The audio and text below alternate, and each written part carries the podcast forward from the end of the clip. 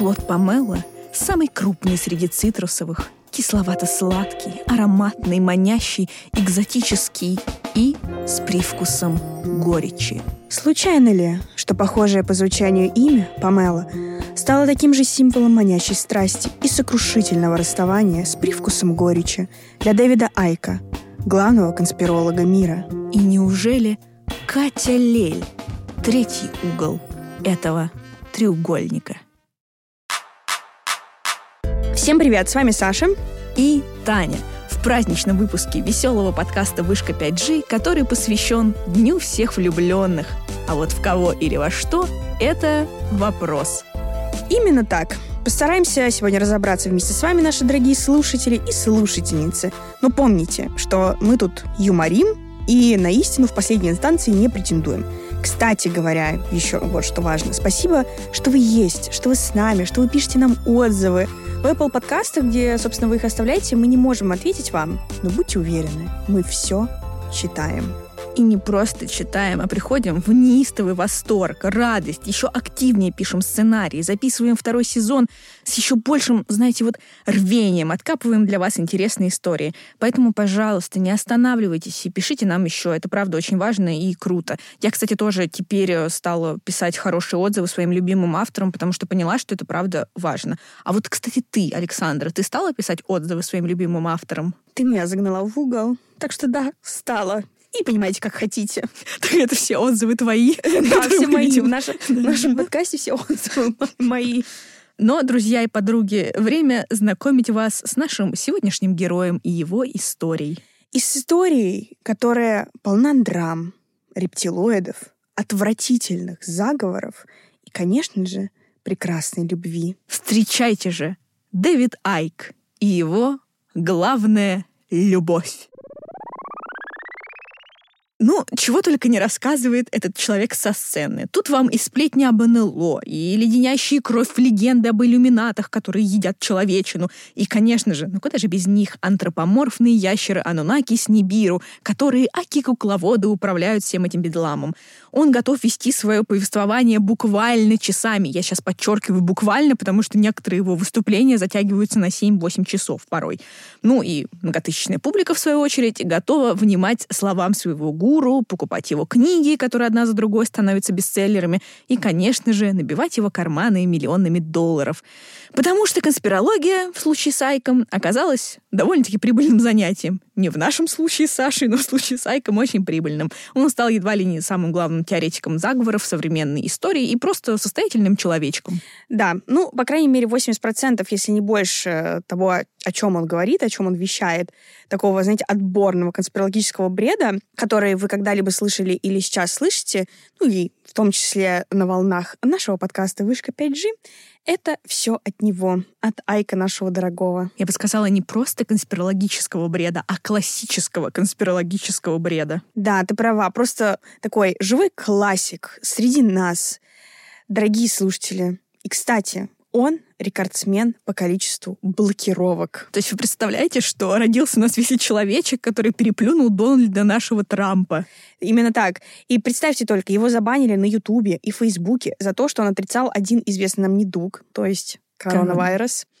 Порочил вышки 5G, но не нас с Таней, и всячески распространял дезинформацию. А вот, кстати, вроде бы Твиттер и Инстаграм его еще не заблочили. Или заблочили уже тоже? Ну, знаешь, это как история с э, Джо Роганом и Spotify. Ну, как бы их попросили его заблочить. Ну, а дальше Понимаешь, корпоративный дух не дал сломить Дэвида Айка. Ну, кстати, я не знаю, может быть, это уже случилось. Я, кстати, это проверю. В общем, мы выложим апдейт в наш телеграм-канал. Да, кстати, подписывайтесь, там еще очень много всяких дополнительных материалов и вообще уютное такое место для дискуссий. Не то слово, лучшее место в интернете. Именно так.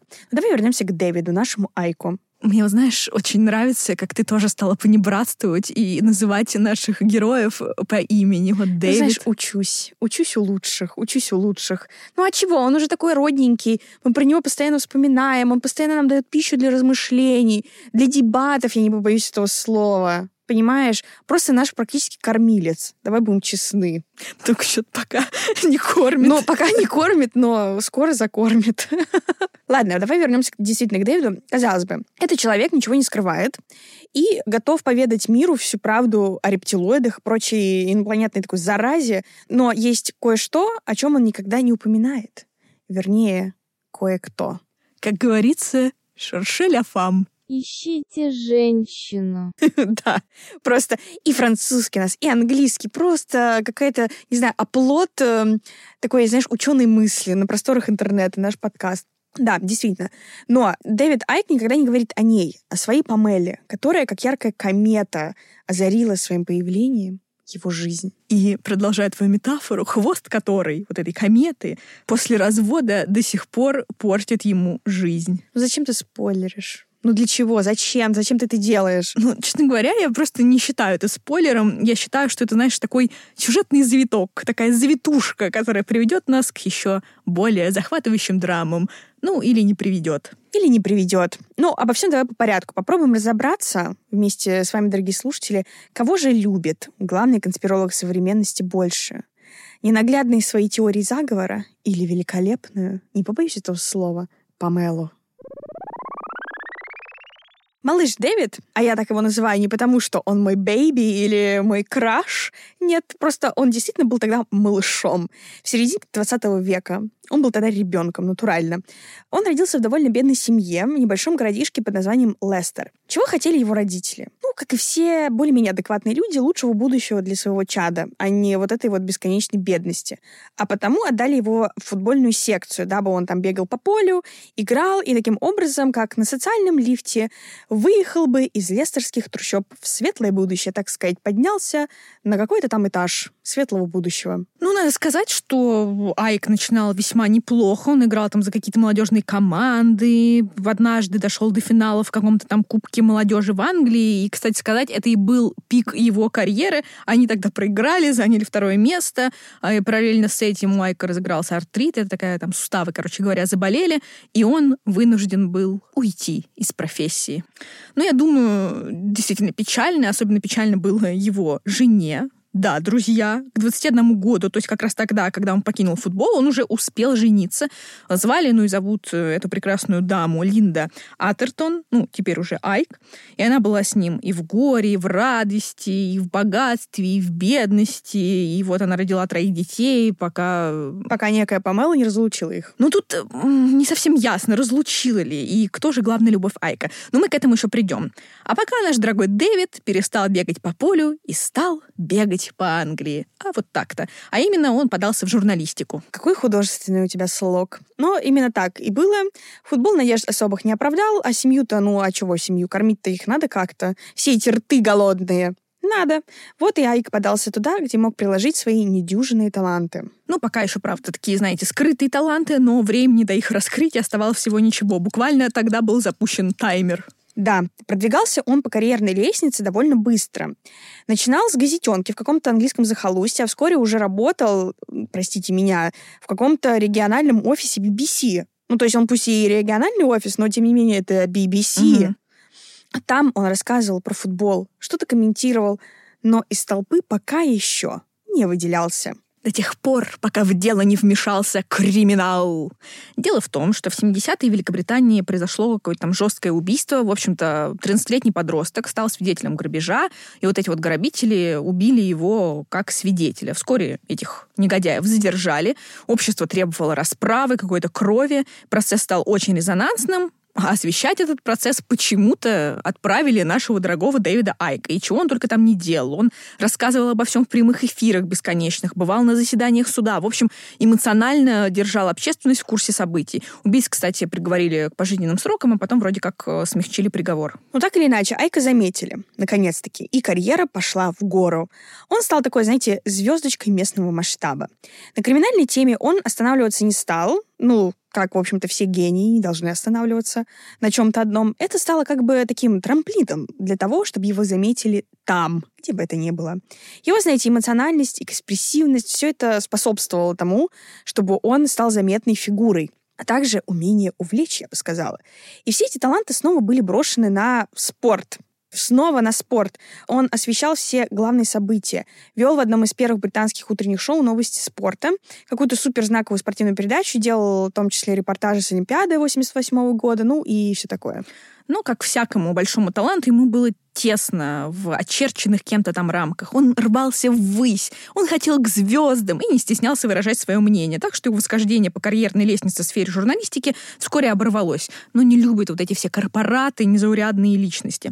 Например, в 1990 году он раскритиковал политику Маргарет нашей Тэтчер, и его попросили с ТВ и больше на работу не брали. Вот так вот все бесславно и прозаично у него закончилось на тот момент. Да, но ты упустил несколько значительных деталей. Ну, как минимум, он уже к тому моменту всех достал на самом деле, своим своеволием.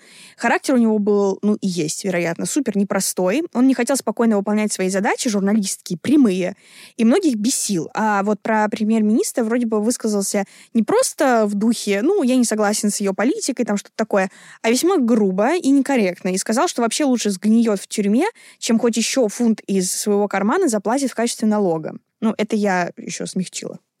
Наверное, не уверена. Ну, короче, высказался он резко, и вот тогда его попросили уже наконец-таки. И какое же счастье для всех нас, дорогие друзья, что это случилось. Ведь э, наш дорогой джентльмен после увольнения наконец-то смог проявить себя по-настоящему. Ну да, благодаря этому увольнению мы теперь можем его тут обсуждать, а так о чем бы мы с тобой говорили? Каких бы анунаков мы с тобой бы обсуждали бы? Да никаких. Кто еще способен рождать такой отборнейший бред? Ему нет равных нигде. Ни здесь, ни на Нибиру. И вот Дэвид Айк без работы снова. Тут бы самое время приуныть, знаете ли, ведь, повторюсь, семью кормить-то надо, трое детей, все дела. А жена, кстати, отмечу, по-прежнему с ним рядом. Линда с ним держит его за руку и помогает ему пройти через сложные времена. Да-да, ну, как и подобает. Она ж клялась и в горе, и в радости. Ну, пока, только пока. Наш Айк не приуныл. А все почему? Потому что незадолго до увольнения случилось в его жизни событие. Знаете ли, большими буквами событие. Он съездил к знаменитой тогда специалистке по всяким паранормальным штукам, проще говоря, к экстрасенсу по имени Бетти Шайн. И вот он, кстати, про нее факт. А, поговаривали, что она якобы медиум, ну, то есть может общаться с умершими, а еще предсказала якобы, опять же, в кавычках, возможно, я не утверждаю, но, возможно, она предсказала теракт 11 сентября. Так, тут опять э, ремарка. Дэвид пошел к ней не случайно. Он был человечек по жизни энергичный, старался добиться успешного успеха и на каком-то этапе своего пути решил пойти в политику. Ну, логично. Он пытался вступить в какую-то там зеленую партию, топил за экологию и не на шутку вообще, в принципе, увлекся этой проблематикой, природой. И вообще подозреваю, что всякой натуропатии, а потом и гомеопатии заодно. Но это сейчас мое предположение, и дальше пошло-поехало. Ну, это к вопросу вообще о том, как люди приходят к экстрасенсам. Да. Но в случае с Айком, я думаю, что ты не права. Его вела за руку сама судьба. Ну ладно, давайте не будем нагнетать. Я сейчас постараюсь вот смоделировать вам ситуацию, разыграть ее, так сказать, как по нотам. Приходит наш дорогой Айк к Бетти, она ему говорит, «Батюшки, Дэвид, да ты сын Бога!» Какого? Но тут история умалчивает. Возможно, христианского, возможно, знаете, Тора. Не знаю. Напоминаю, мы тут не пытаемся оскорбить ничьих чувств, а просто юморим и вообще рассказываем факты из жизни Дэвида Айка. Тут так что ничего личного. Да, это правда. Но скажи мне вот что. Мне интересно, а как она увидела, как она разглядела в нем божественную печать? Я просто думаю, что я не тот человек, который может посвятить тебя или кого-либо в методологию. И вообще-то из нас двоих именно ты, зритель битвы экстрасенсов с молодых ногтей. А я что? Я дилетант, так что тебе виднее, и давай уж ты нам расскажи, как она это увидела. Ты знаешь, не могу тебе ответить на этот вопрос, потому что, к сожалению или к счастью, в битве экстрасенсов не предоставляется методология действий, или они не обучают людей, как стать экстрасенсом. Они просто констатируют факт. Вот этот человечек экстрасенс, а вот этот не очень. Вот эта ведьма, а это нет. И так далее. Вот далее это сын. Бога, а это нет. Вот именно, да. Так что, знаешь, но мы уже давно, давно цитируем великую Елену Голунову, Таня, не лазь туда, куда тебя не просят. Не Свой суй. нос не суй, да. Так что, знаешь, подозреваю, что Айку и этой Бетти виднее, а заодно, как бы он, недолго думая, поверил ей. Ну, вообще, после того, что ты сказала, действительно, почему бы не поверить? Почему бы и нет? Да, и не просто поверил, а, ну, в общем-то, совершенно рационально решил, что пора рассказать об этом всему свету, поделиться этой новостью благой. Так что собрал для этого целую пресс-конференцию, на которой встал, ну, или сел, и объявил, что он сын Бога. Вот так вот. Ну, и насыпал всяких пророчеств. Ну, это так, по мелочи. А, например, каких пророчеств? Ну, там всякая ерунда. Конец света в 97 году, всякие извержения вулканов, ураганы, такое. И еще заодно он предсказал разрушение Китая, но, как бы, как мы все знаем, ничего не сбылось. Мне вот очень интересно, конечно, как он туда, в принципе, созывал людей, что он писал в этих пригласительных письмах, и как он формулировал адженду мероприятия, и как на это вот все приглашенные реагировали. Увы, этого мы не узнаем. Однако благая весть э, о пресс-конференции разлетелась по всей Великобритании. И вскоре опального корреспондента пригласили в шоу к известному в те времена телеведущему Терри Вогану, чтобы он как-то вообще объяснился. Ну, даже не то, что объяснился, а вообще рассказал, что такое что случилось? Ну, то есть повторил на бис э, для тех, кто пропустил пресс-конференцию или был настолько неудачником, что его даже не позвали. А да. тут вот решил всем рассказать. Приятно. Именно так. Ну и, в общем, он там рассказал, что вот, дескать, так, мол, и так, я сын Бога, приятно познакомиться. И все. Ну, не совсем. Его попросили представить какие-то доказательства, а привести, знаешь, какие-то доводы, может, вообще аргументировать эту позицию. Ну, я надеюсь, что он просто назвал всех овцами и ушел в туман города. Потому что нечего метать бисер перед свиньями, то есть перед овцами, да. знаешь, такое.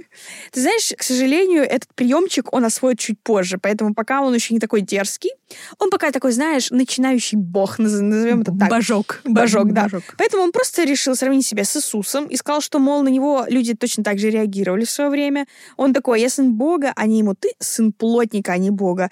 Вот, по словам Айка, с ним точно такая же история. То есть в смысле? Ну, то есть он говорит о том, что Иисусу тоже никто не верил, хотя он говорил правду. Вот так и Дэвиду Айку никто не поверил, а он говорит правду. А, то есть он э, всерьез это использовал как аргумент на большом шоу. Я да. просто не поняла сразу. Именно так. А почему нет? Он может. Просто может. Вот, кстати, этот момент его биографии от меня всегда ускользал, потому что про теорию более-менее понятно, мы еще расскажем. Но я не очень понимаю, когда вот произошел этот скачок от фрика без определенного места работы, над которым все смеются, к миллионеру и главному конспирологу современности. Ну что можно сказать? Только терпение, терпение и труд помогли этому человечку. Как говорится, они все перетрут. И, конечно, огонь любви к тому, что он делает. Мне очень понравилось, что опять поговорка проскользнула да. в этот выпуск. Всегда, в каждом выпуске народная мудрость. Друзья, пишите, какую мудрость вы услышали в этом выпуске, собирайте их. Ну так вот, ты говоришь любовь к тому, что он делает, но мне кажется, что, может, все-таки любовь к деньгам. Знаешь, давай это оставим на суд наших слушателей. Короче, тем не менее, то самое интервью, которое дал Айк, стало, не побоюсь этого слова, мемом. Над ним все смеялись. Буквально вся страна. Ну, ты бедненький. И он настолько всех насмешил, что у дома его собирались люди. Причем прям много людей, что-то типа около сотни, прям толпа на лучшие дни.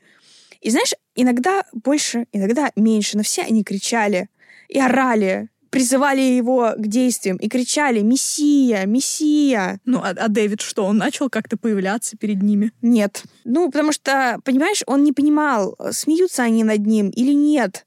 Потому что тогда, повторюсь, все над ним издевались. То есть, возможно, его булили, это был жесткий буллинг э, человечка, который пытался их чему-то научить. Возможно, да, возможно и нет. Просто, возможно, они в него верили. Короче, непонятно, чего хотели эти люди, если честно. Возможно, кто-то приходил действительно как к, к миссии, кто-то издевался, кто-то за компанию, может, приходил. Mm-hmm. А может, были какие-то, знаешь, разини там, которые просто считали ворон, увидели толпу и присоединились к ним. Короче, непонятно. Но все это время Айк не просто так сидел дома, так сказать, самоизолировался от общества. Он, что бы ты думала, писал книги самые разные. Где-то сомневался в существовании Иисуса. Ну, это логично. Если он себя называет сыном Бога, зачем ему еще какой-то сын этому еретику? Ну, в целом, да. Еретиком я Айка да. сейчас назвала, чтобы не оскорбить ничьих чувств. Да. Короче, но э, через 10 с чем-то лет, или, нет, кажется, это 15, да, Айк сам признался, что хватил лишнего с Иисусом, понимаешь? вообще со всей этой историей с Богом и, ну, как-то все-таки он сам даже дал немножко, знаешь, сдал назад в этой истории, сказал, нет, что-то я хватил лишнего. Что, не типа, стоило. Не, не надо было говорить, Да, не стоило сын... туда лезть, да, да-да-да. Ну, знаешь, главное вовремя признать свои ошибки. Ну, по большому счету, да. То есть получается, что как бы та экстрасенсорная женщина его попросту наколола. Понимаешь? Ну, может быть, да. А может быть, он имел в виду, что зря он вот этой непосвященной толпе раскрылся, потому что люди не готовы к правде. Да, тут сейчас, кстати, кавычки показываются, так сказать, дорогие слушатели. Да, вы, пожалуйста, имейте в виду, просто на всякий случай всегда вставляйте кавычки. Ну, э, да, вот ты говоришь, что он написал книги про Иисуса, а еще что он делал, про что еще? Ну, вроде как он писал не только про Иисуса, но и про личную планетарную трансформацию, чтобы это не значило. А вот мне вот еще интересно, кем был тот человек, который решился все это напечатать и издать. Ну, разве тебе не очевиден ответ на этот вопрос? Понимаешь, в таком обществе, в котором жил Дэвид Айк, непризнанный гений, единственный человек, который бы мог бы его напечатать, был он сам. Айда да, Дэвид. Да, Айда просто, Дэвид. просто он реально основал свое издательство и начал печатать там свои книги. Вот и все. Я в восторге от него. Да. Кстати, мы в выпуске про пришельцев из зоны 51, кстати, уважаемые наши слушатели, очень рекомендуем к прослушиванию. Уж, знаете, извините за тавтологию, это выпуск номер 9 из первого сезона. Там мы говорили, что, мол, Айк вот свои теории строит исключительно на фантазиях, но оказывается, это не так. Ой, кстати, да, потому что при подготовке к этому выпуску мы узнали, что в основу своих трудов уважаемый наш Дэвид положил э, знаменитые протоколы сионских мудрецов. Ну, это такая подделка, которую сделали в начале 20 века, и там она была создана для того, чтобы как-то обосновать антисемитизм и доказать, что существует некий еврейский заговор. И вот в интерпретации Дэвида Айка протоколы были якобы написаны масонами-иллюминатами. И тут, конечно же, любовь к Айку слегка поутихла, потому что, ну, антисемитов мы не уважаем совершенно. Общем, как-то так. Да, но Дэвид, в конце концов, ну правда, но эта теория протухла уже, нет ничего вообще. Уже сто раз доказали, что не было ни этих протоколов, ничего. Поэтому мог бы, конечно, бы, знаешь, постараться и найти что-то более оригинальное например, про ну, не знаю, тамплиеров или про какое-то там их тайное правительство. Воу-воу, дорогие друзья, Саша сейчас сделала буквально анонс первого выпуска второго сезона, где мы расскажем вам в том числе и об этом, о тамплиерах, но не только, поэтому следите за обновлениями, это все уже скоро произойдет. Ну, я думаю, что весну-то мы уже точно будем встречать с новым сезоном. А пока вернемся к Айку. Помимо заговора Ротшильдов и Рокфеллеров, его, конечно же, интересовали рептилоиды. О них мы, кстати, тоже рассказывали в выпуске номер 9, но немного напомним, так сказать, бэкграунд. Короче, есть такая планета Нибиру, и вот на ней жили-поживали антропоморфные ящеры Анунаки. И прилетели они на Землю и спарились с некоторыми человеческими особами. И так народилась на Земле матушки элита от этой межгалактической любви. Все древние династии, в том числе британская королевская семья, действующие президенты, политическая элита, ну и так далее. Ну, друзья, это было очень-очень коротко, а если вы хотите не коротко, то либо слушайте наш выпуск, либо покупайте книгу Айка, которая называется «Величайший секрет», где он подробно все это излагает. Но я вам советую все-таки не покупать и не накачивать его карманы деньгами, а слушать наш выпуск и не накачивать нас деньгами, потому что он бесплатен, в отличие от книги Айка. Ну, короче говоря, он там в этом величайшем секрете все вот это описывает про рептилоидов, плюс использует в качестве доказательств вот эти самые поддельные протоколы сионских мудрецов. И как раз эта, эта книга и принесла Айку его супер успех. Она стала там бестселлером, и после того, как она вышла, он поехал в турне по куче стран, где читал лекции про рептилоидов, рассказывал, как их распознать. В общем-то, начала отлично зарабатывать. Тут я, знаешь, вступлю потому что накопала информацию про его финансы. Ой, ну какую же информацию? Кстати, я думаю, что вот пандемия и ковид его все-таки потрепали. Потрепали старика. Да, вероятно. Но смотри, еще в десятых годах 21 века звучит супер пафосно. Но, тем не менее, он выступал аж на трех разных континентах. Давал вообще кучу шоу, одно стоило 83 тысячи фунтов. Плюс на Ютубе у него тогда еще была монетизация, пока его еще не запретили.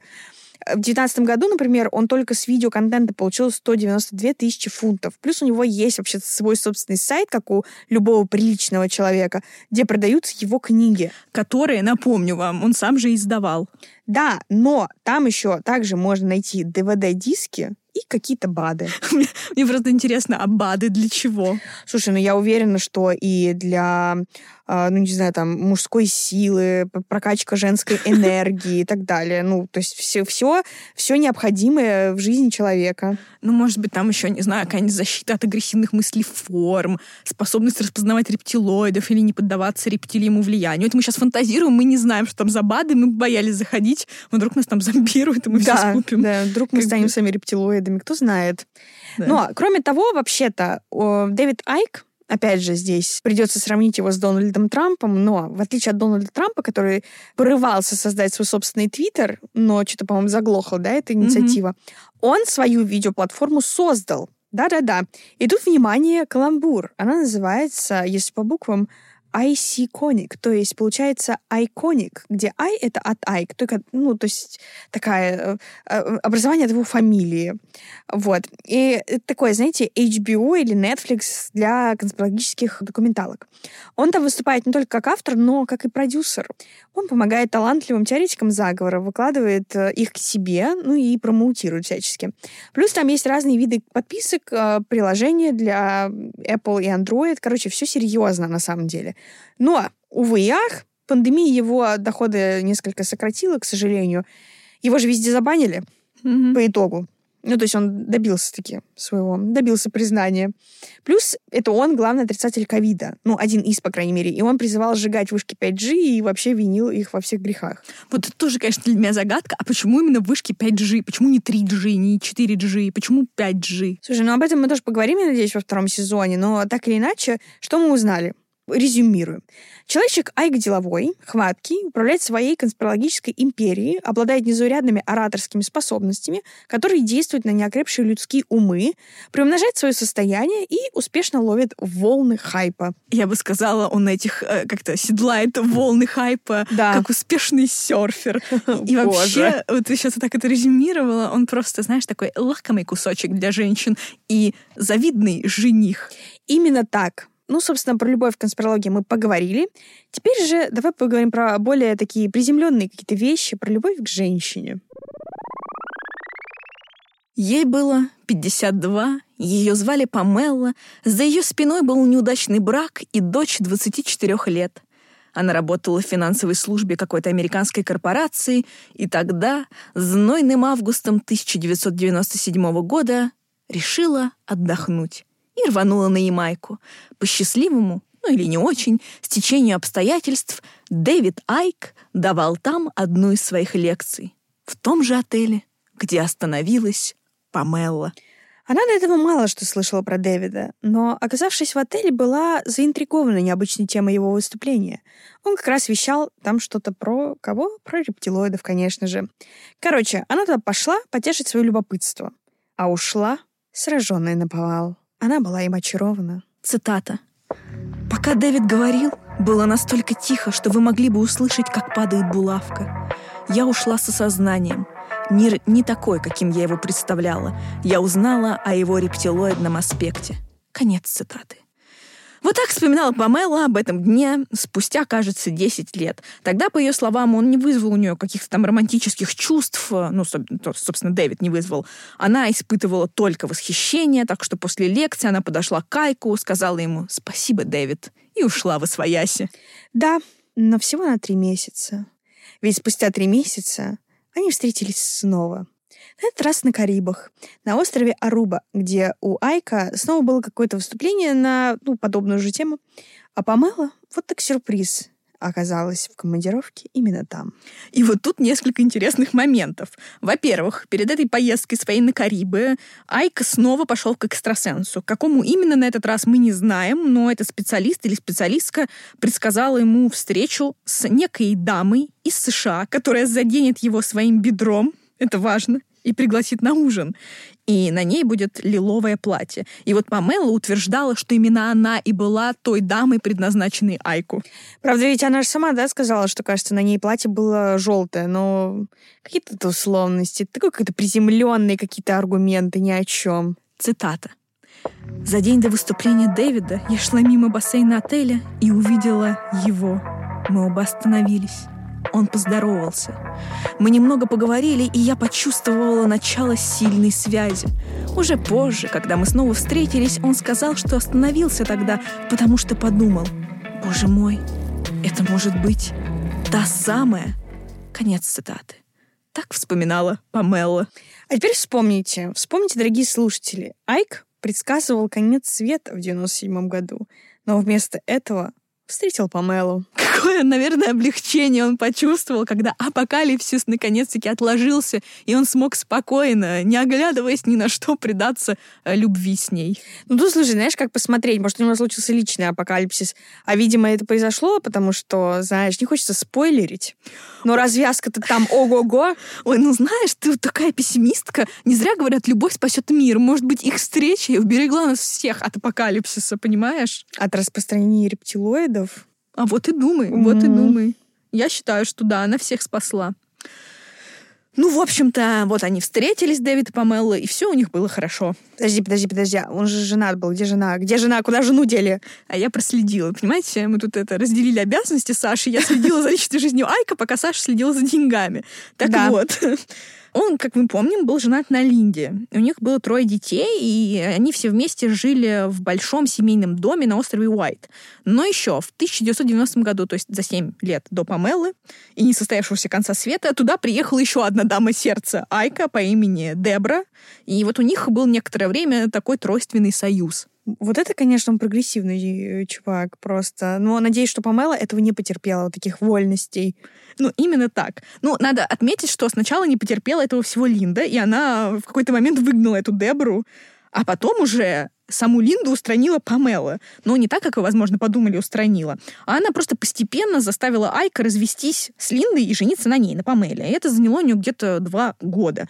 Айки там, ну, конечно, рассказывал, знаете, все это стандартное, что ничего у него с Линдой нет, и спят они в разных спальнях, и вообще она просто его менеджер, и все такое. А Памела такая, да-да, да-да, дорогой мой, очень хорошо, она всего лишь менеджер, поэтому давай-ка ты быстро разводись с ней и женись на мне. Ну, правильно. Mm. Что такое? Ну, честно говоря, у меня есть подозрение, что Линда и сама была рада избавиться от своего муженька, потому что там Памела трогательно вспоминала, что вот их первую квартиру совместную с Дэвидом им помогала найти как раз-таки Линда. Э, сама она с детьми, ну, Линда оставалась в их вот большом семейном доме. Она сплавила мужа, была рада. Ну, в общем, 20 сентября 2001 года, вскоре после 11 сентября, Дэвид и Памела поженились в кругу самых близких людей, то есть детей Айка и дочери Памелы, а потом отметили весело это событие в пабе каком-то там неподалеку. Да, надо еще сказать, что Памела вообще-то была достойной женой своего мужа, по всей вероятности, потому что она, в отличие наверняка от этой самой Линды, поддерживала все его теории, просто все. Она верила, что Луну создали инопланетяне, принцессу Диану устранили рептилоиды и далее по списку. А в свободное от э, конспирологии время, которого, вероятно, осталось не так много, она разделяла и другие увлечения своего супруга дорогого. Например, страсть к паровозам. Как бы это ни звучало, но да, они объездили все паровые дороги Великобритании. А еще периодически ходили в походы с той самой Линдой, которая оставалась менеджером Айка, ну и, вероятно, была им нужна как, э, не знаю, какое-то рациональное зерно в этой всей ситуации. Ну, вообще, складывается впечатление, что вначале Линда была реально счастлива, что она только деньгами управляет, а все вот эти паровые дороги и паровозы э, выносит на себя да. Другая женщина. И Памела вспоминала, что Линда такая чудесная, и чувство юмора у нее такое искрометное, что ей бы вот самое оно быть э, стендап-комиком. Вы удивитесь, друзья, но нам тоже так часто говорят. Нет, мы просто сами друг другу говорим иногда. Да, но как, честно говоря, без чувства юмора жить с таким человеком, как наш Дэвид? Ну, правда. Ну, вот просто наш Дэвид. Как будто мы там с ними.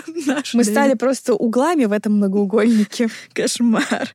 Ну, в общем-то, что мы имеем? Две половинки, то бишь Дэвид и Памела встретились и жили долго и счастливо. Дэвид любил Памелу, Памела любила Дэвида, верила во все его теории, но это она так говорит, мы не знаем, как на самом деле.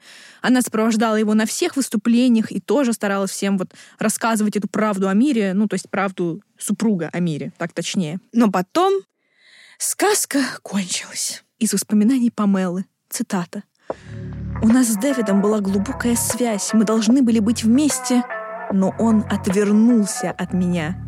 Я пережила полное замешательство, мне было больно, я осталась один на один с разбитым сердцем. Конец цитаты. Итак, что же? Что же пошло не так у наших голубков? А вот что. Дэвид опять пошел к экстрасенсу в очередной раз. И эта шарлатанка или шарлатан, по-другому, ну, у меня, я не могу этого назвать, этого человека, стал настраивать Дэвида против своей супруги. Это что вообще такое? Это куда вообще мир катится? Ну, тут я снова озвучу Памелу, цитата. Она сказала Дэвиду, что я собираюсь забрать его бизнес и разлучить его с детьми. Все были против меня. Конец цитаты. Да, но справедливости ради, это вообще был лишь первый звоночек, потому что потом Дэвид заподозрил свою благоверную вообще в самом страшном. Ничего страшнее, наверное, в своей жизни он не мог даже представить. Потому что он стал подолгу вглядываться в ее лицо. А потом однажды, обвиняющим тоном, сказал, «Твое лицо изменилось. Ты выглядишь иначе». Добавьте к этому еще и тот факт, что отцом Памела был вообще-то летчик-испытатель, и она буквально росла на всяких авиабазах. А вы помните, где? Где еще были авиабазы? А я вам подскажу. В зоне 51. Именно так. Айк подозревал, что военные находятся под контролем рептилоидов, а значит, они могут контролировать Памелу. А в купе с тем, что у нее изменилось лицо... Она рептилоид, рептилоид. Да, Именно в этом и заподозрил ее Айк, да, именно в этом. И так и обосновал э, необходимость развода. Вот это поворот. Да. Вот ты можешь себе такое представить? И несмотря на то, что их отношения становились все хуже, Памела почему-то, ну, видимо, из великой любви не оставляла надежд избавить супруга от подозрений своей любовью, своей нежностью, а потому была просто шокирована, когда узнала о том, что Айк хочет, чтобы она исчезла из его жизни. Ну, в общем, как вы помните, она там с ним ездила по всем турне, вот они были в Ванкувере, где он там очередной раз э, выступал. И вот они куда-то там ехали, и вдруг водитель Айка говорит Памеле, что Дэвид хочет, чтобы она немедленно уехала, исчезла. Но она была в шоке, приехала в отель, там ей ее вещи отдали. Она еще какое-то время там пыталась с ним наладить отношения, и Дэвид то выгонял ее, то опять приезжал. Короче, это все продолжалось долго. Они там постоянно ссорились, и она вот вспоминала об этом так. Меня атаковали агрессивные мысли-формы. Я стояла на коленях и плакала. Потом встала и сказала, что мне пора. Я подошла к двери и обернулась. Дэвид стоял у окна и наблюдал за мной. Он не хотел, чтобы я уходила. Он не мог поверить, что вот так заканчивается то великое, что было между нами.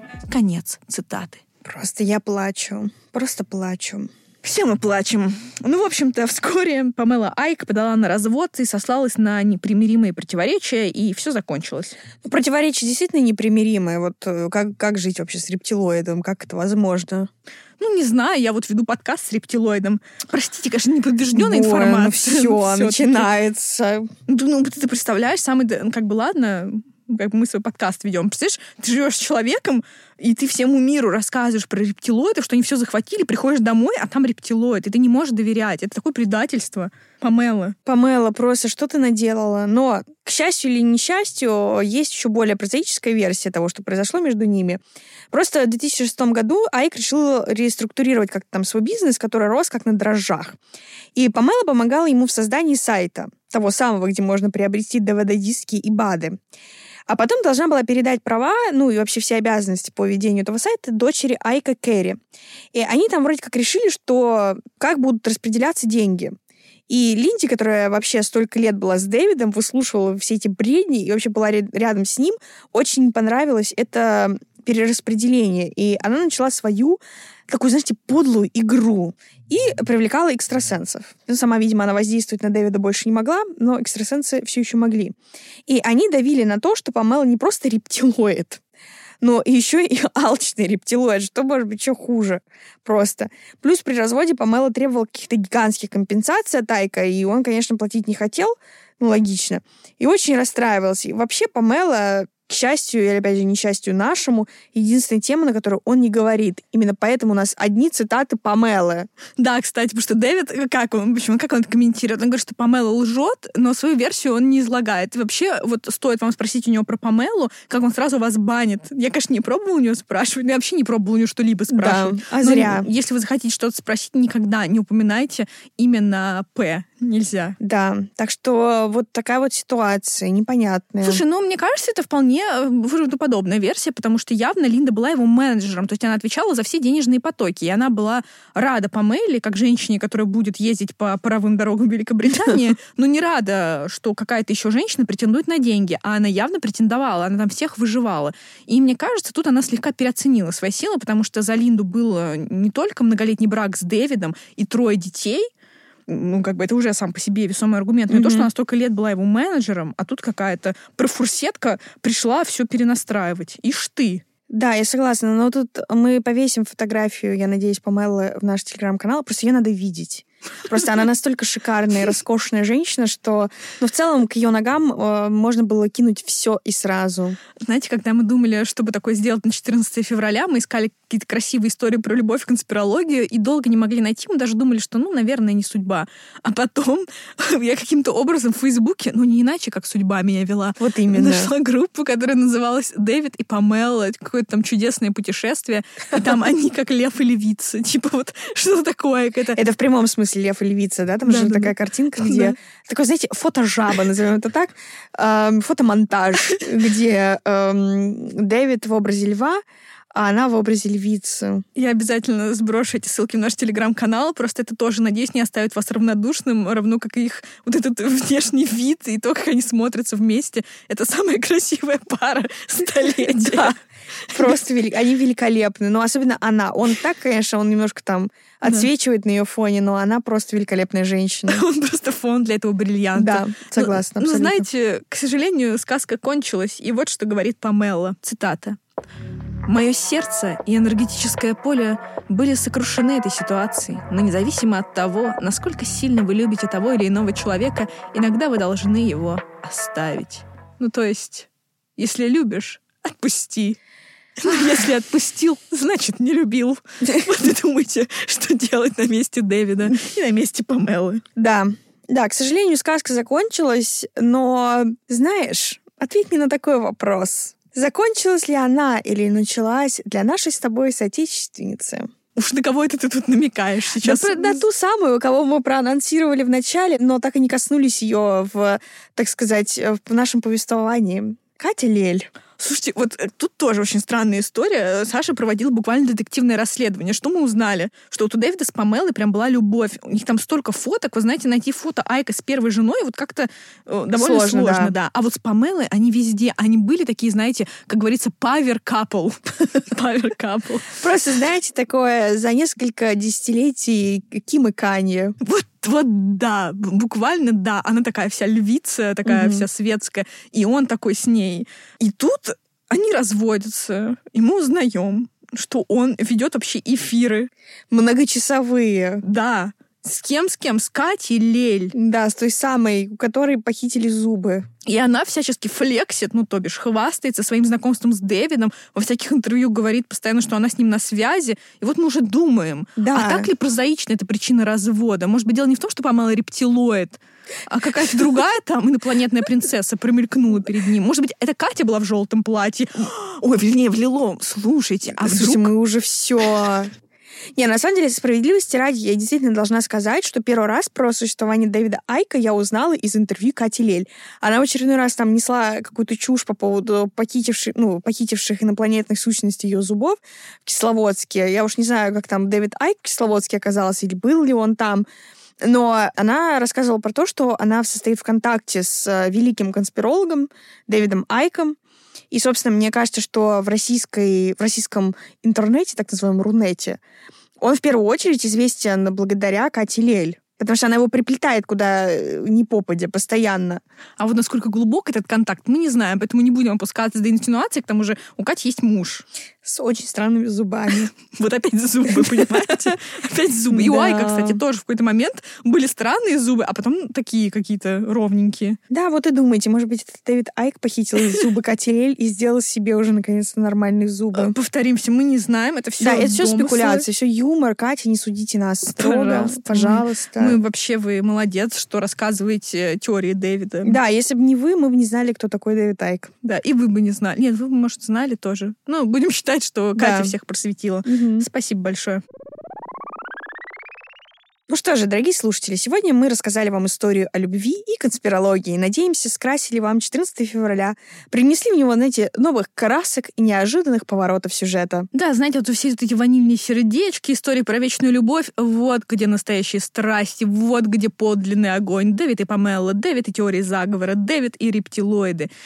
Ну, так или иначе, мы наконец-то рассказали вам об одном из самых известных теоретиков заговора на сегодняшний день. Мы как-то даже упоминали в одном из выпусков, что хотели бы делать такие небольшие выпуски, рассказывать вам про биографии главных конспирологов, а тут вот как-то все так э, здорово сошлось. Так сказать, звезды сошлись на небе, а мы сошлись в этой студии, чтобы рассказать вам про Дэвида Айка и Памелу. Да, ну, в общем, что сказать про Дэвида? Человечек шел-шел и пришел к успеху, вырвался из бедности благодаря своему хорошо подвешенному языку и способности убеждать паникующих людей во всякой ереси.